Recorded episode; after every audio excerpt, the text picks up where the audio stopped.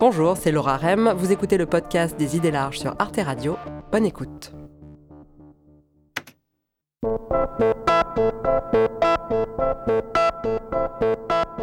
Comme la majorité des Français, j'ai un a priori plutôt négatif sur les chasseurs. J'en connais pas personnellement, de temps en temps je lis des articles atroces sur un pauvre cerf épuisé qui s'est fait poursuivre pendant des heures jusque dans un jardin et qui est abattu sous les yeux horrifiés des habitants. Le dernier livre de l'anthropologue Charles Stepanov, L'animal et la mort, a complètement ébranlé mes a priori sur le sujet. Charles Stepanov a longtemps travaillé sur le chamanisme en Sibérie, et notamment sur le rapport des éleveurs, des chasseurs autochtones aux animaux. Et pour son dernier ouvrage, il a utilisé les mêmes outils pour faire une ethnographie des chasseurs ruraux dans le Perche, la Beauce et les Yvelines. Son essai n'est pas un plaidoyer pro-chasse, mais il donne des clés pour comprendre pourquoi cette pratique qui peut sembler obsolète subsiste, et il est très fort pour mettre le doigt sur les incohérences des gens comme moi qui, à la fois, se réjouissent quand on interdit la chasse à la glu pour protéger les oiseaux, mais qui continuent de manger du poulet. Pourquoi le fait d'aller tuer un cerf dans la forêt heurte-t-il plus que le fait de poser un piège à souris chez soi ou d'égorger une vache dans un abattoir? Pourquoi certaines mises à mort émeuvent-elles plus que d'autres? Pourquoi déteste-t-on la chasse?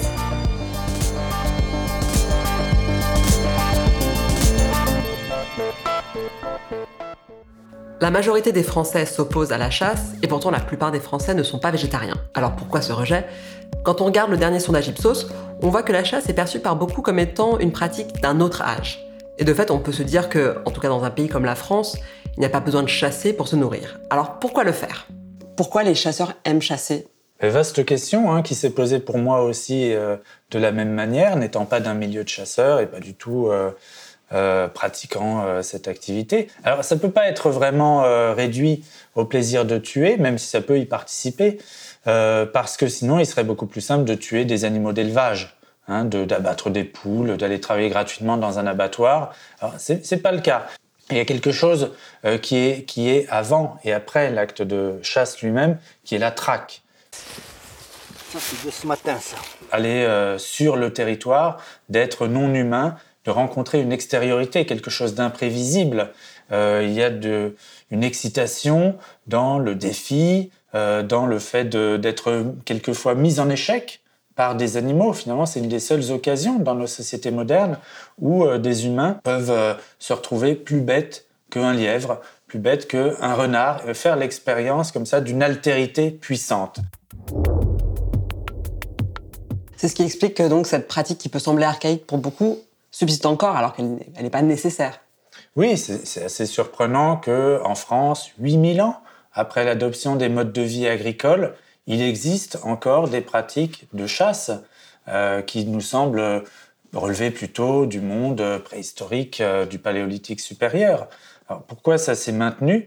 Euh, Les sociétés agricoles humaines ont eu besoin de maintenir une forme d'extériorité, des espaces des êtres vivants qui n'étaient pas soumis au contrôle humain comme les êtres domestiques.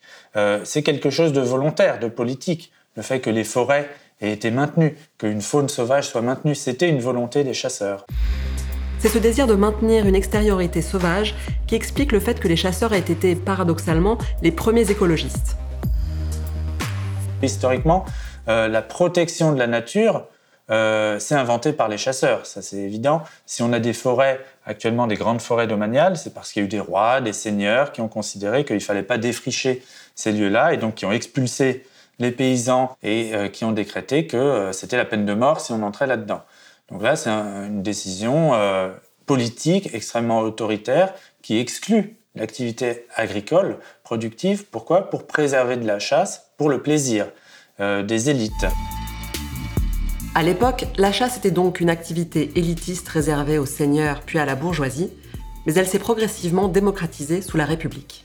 Une des hypothèses, je crois que vous avancez, c'est que c'est aussi parce que c'est devenu une pratique populaire qu'on peut en plus avoir une espèce de mépris social qui va avec le chasseur comme une espèce de beauf euh, alcoolique. Enfin, c'est un peu l'image des inconnus. Il n'y a pas que ça à faire. Allez, on les il y a eu un changement sociologique évident. Sous l'Ancien Régime, le droit de chasse, c'est un droit nobiliaire. Il faut être seigneur pour avoir, le, pour avoir un fief et pour pouvoir légitimement chasser. Au XIXe siècle, ça continue comme ça, hein. malgré la Révolution française euh, qui élargit le droit de chasse, elle le garde pour les propriétaires.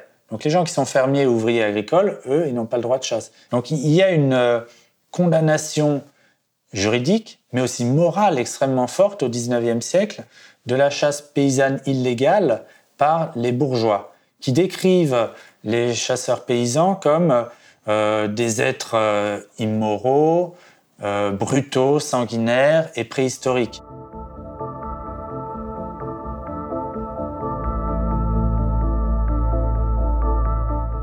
Au cours du, 20, du fin 18, 19e siècle et tout au long du 20e siècle, la République veut faire entrer dans la légalité les braconniers. Donc ils passent le permis de chasse. Et du coup, on a une image du chasseur qui est de plus en plus ouvrière et paysanne. À mesure que euh, la chasse braconnière devient légale, cette euh, stigmatisation de la chasse, elle va euh, se projeter sur l'ensemble de la chasse. Et c'est vrai que dans des pays comme l'Allemagne, l'Europe centrale, l'Autriche, la Suisse, où euh, la chasse est restée élitiste. Elle n'est pas devenue une chasse populaire comme euh, en France.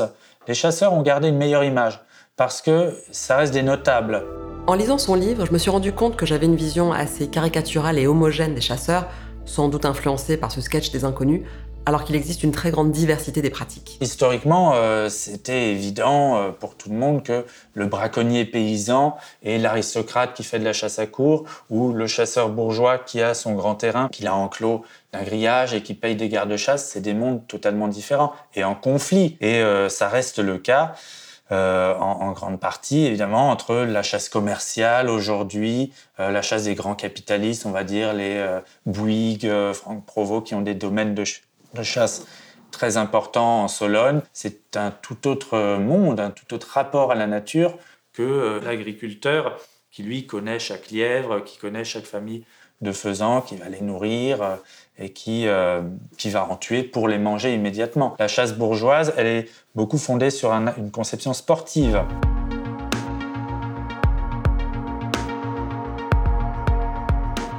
On peut prendre la mesure de l'intensité du conflit interne au monde de la chasse quand on entend parler une figure comme Raymond Louis, qui est lui-même chasseur, mais qui lutte contre les grands enclos de chasse érigés par certains propriétaires autour de leur domaine.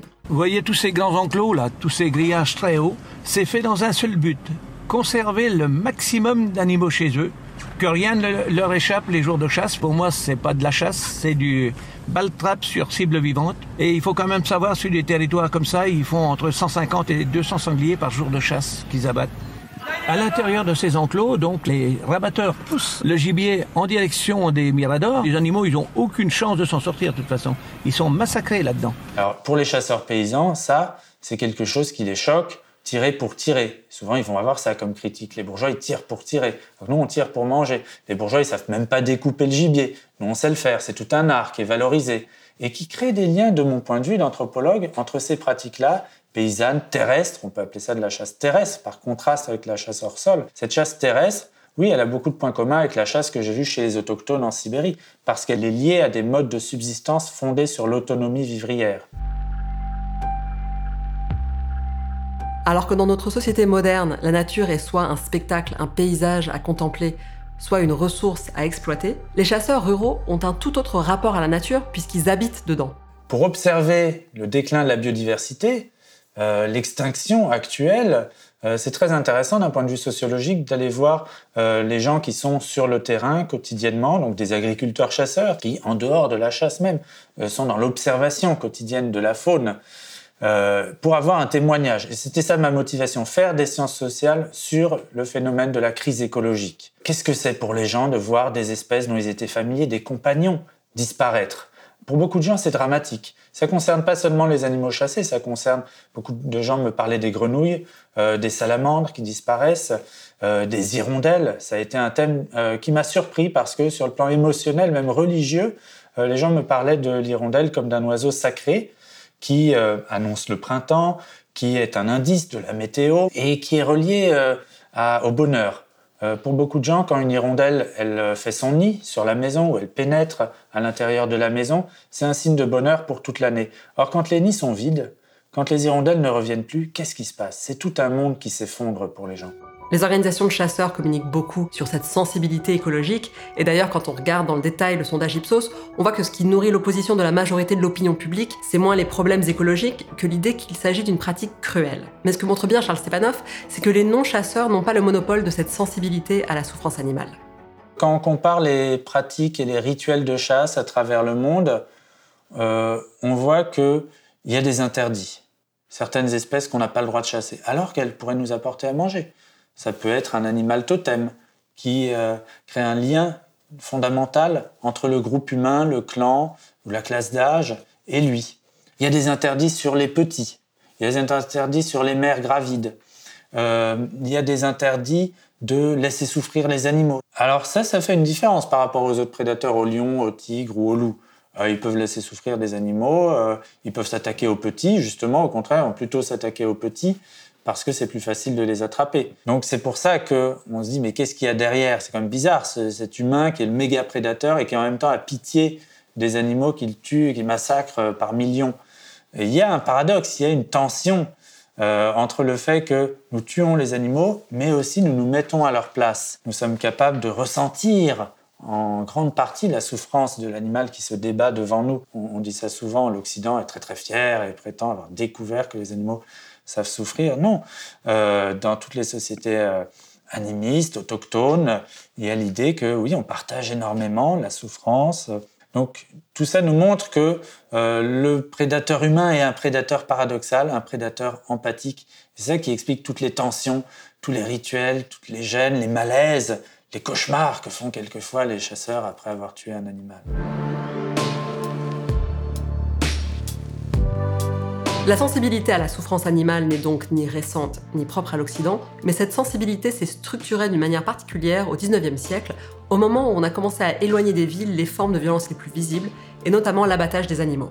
L'idée, c'est qu'il faut jeter un voile pudique sur la violence parce que la violence envers les animaux habitue le peuple à la violence et peut euh, risque de euh, les habituer à faire des émeutes, à se rebeller contre le pouvoir. C'est une volonté de pacification, de civilisation des mœurs, hein, dans euh, les termes du, sociologue Norbert Elias, qui a pour effet qu'on va cacher le fait que la viande, ce qu'on mange, c'est la chair des animaux.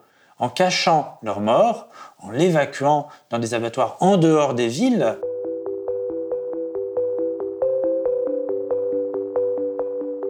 il faut comprendre à quel point ça a été transformé, puisque au début du 19e siècle, au contraire, ces images étaient en pleine rue. Les animaux, les bovins, les cochons étaient abattus en pleine rue.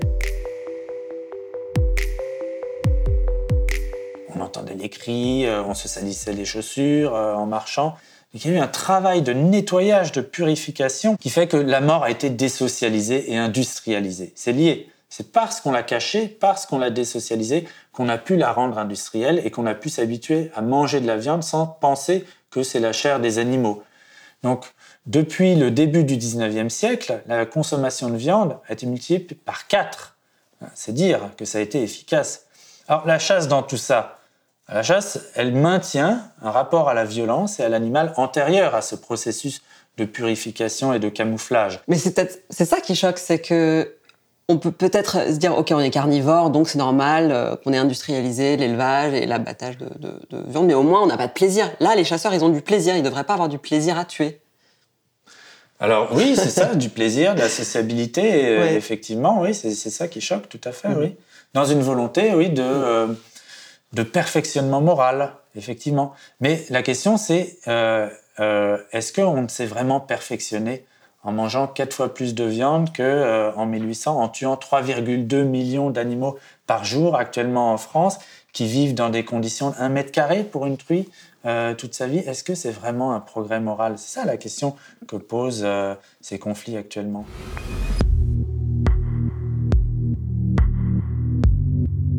Je trouve que le livre de Charles Sepanoff est stimulant parce qu'il nous oblige à nous interroger sur ce qu'est un vrai progrès et à distinguer la question du bien-être animal de celle de l'écologie.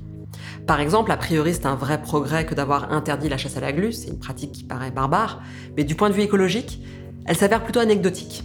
En août 2020, euh, le gouvernement français était face à un, Il y avait deux questions en suspens qui étaient les néonicotinoïdes et la chasse à la glu. Le gouvernement a réautorisé les néonicotinoïdes pour sauver l'industrie de la betterave à sucre, alors qu'on sait que les néonicotinoïdes tuent énormément d'oiseaux. Ils sont une des causes majeures, en fait, à travers le monde de, du déclin catastrophique des oiseaux. Pour compenser le fait d'avoir réautorisé les nicotinoïdes, le gouvernement a interdit la chasse à la glu.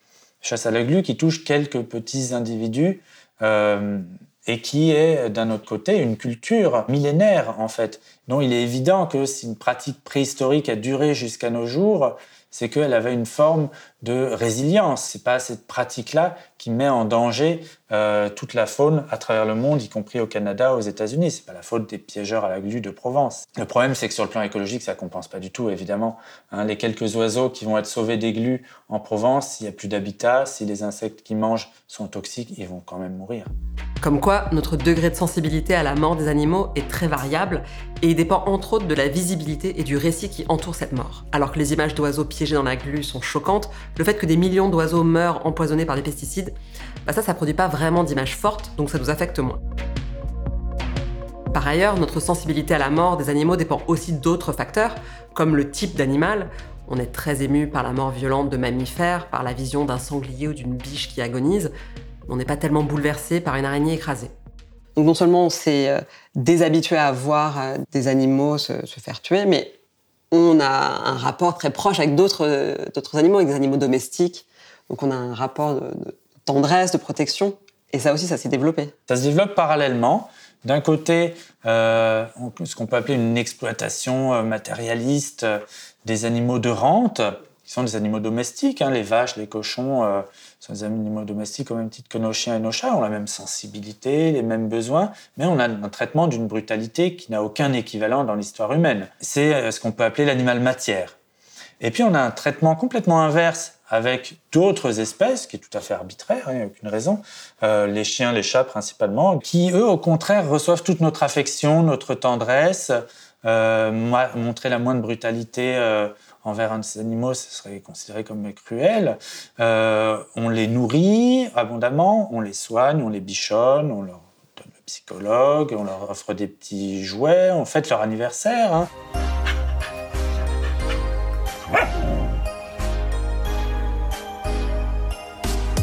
Est-ce que c'est vraiment une vie agréable hein? C'est une cage dorée, hein, en fait, évidemment, pour des prédateurs que sont les chats et les chiens, qui ont besoin d'utiliser leur olfaction, qui ont besoin de poursuivre des proies.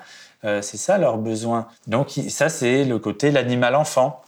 Enfant parce qu'il n'accède plus à l'autonomie, il choisit plus sa reproduction. Comme il y a quelques décennies encore, il y avait des chiens errants, on appelait ça errant, bon, ils pouvaient avoir un maître, mais ils pouvaient se balader et ils choisissaient leur partenaire sexuel, ils pouvaient avoir leurs petits, etc. Euh, toute une vie animale autonome qui a été supprimée radicalement euh, de nos villes. On a donc un rapport très paradoxal au vivant. On peut avoir beaucoup d'affection pour nos animaux de compagnie, développer une grande sensibilité pour la question de la souffrance animale, donc avoir beaucoup d'empathie pour le cerf qui est tué par le chasseur, tout en dévorant des steaks sans penser à la vache qui a été abattue dans des conditions épouvantables.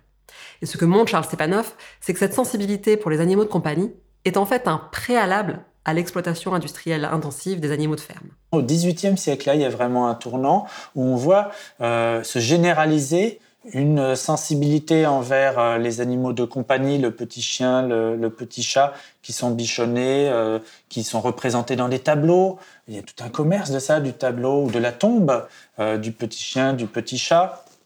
Et c'est à ce moment-là aussi que on considère qu'il faut plus voir la violence.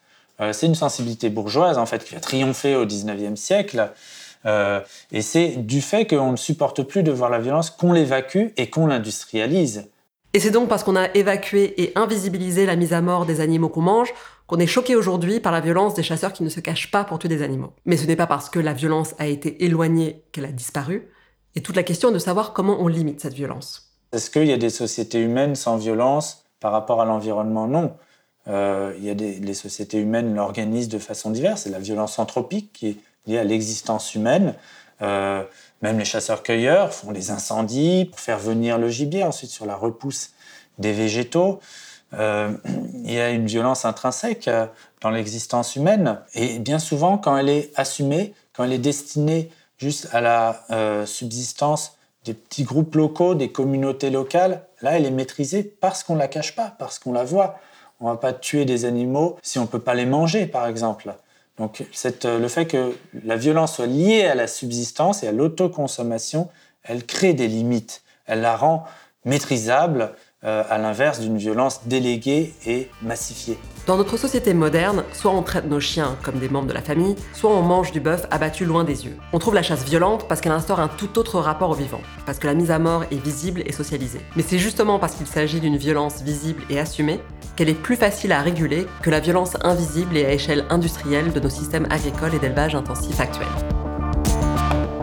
Merci d'avoir écouté le podcast des idées larges. Pour découvrir d'autres épisodes, rendez-vous sur toutes les plateformes de podcast ou sur arteradio.com. Et pour regarder l'émission originale, retrouvez-nous sur arte.tv ou abonnez-vous à la chaîne YouTube. À bientôt!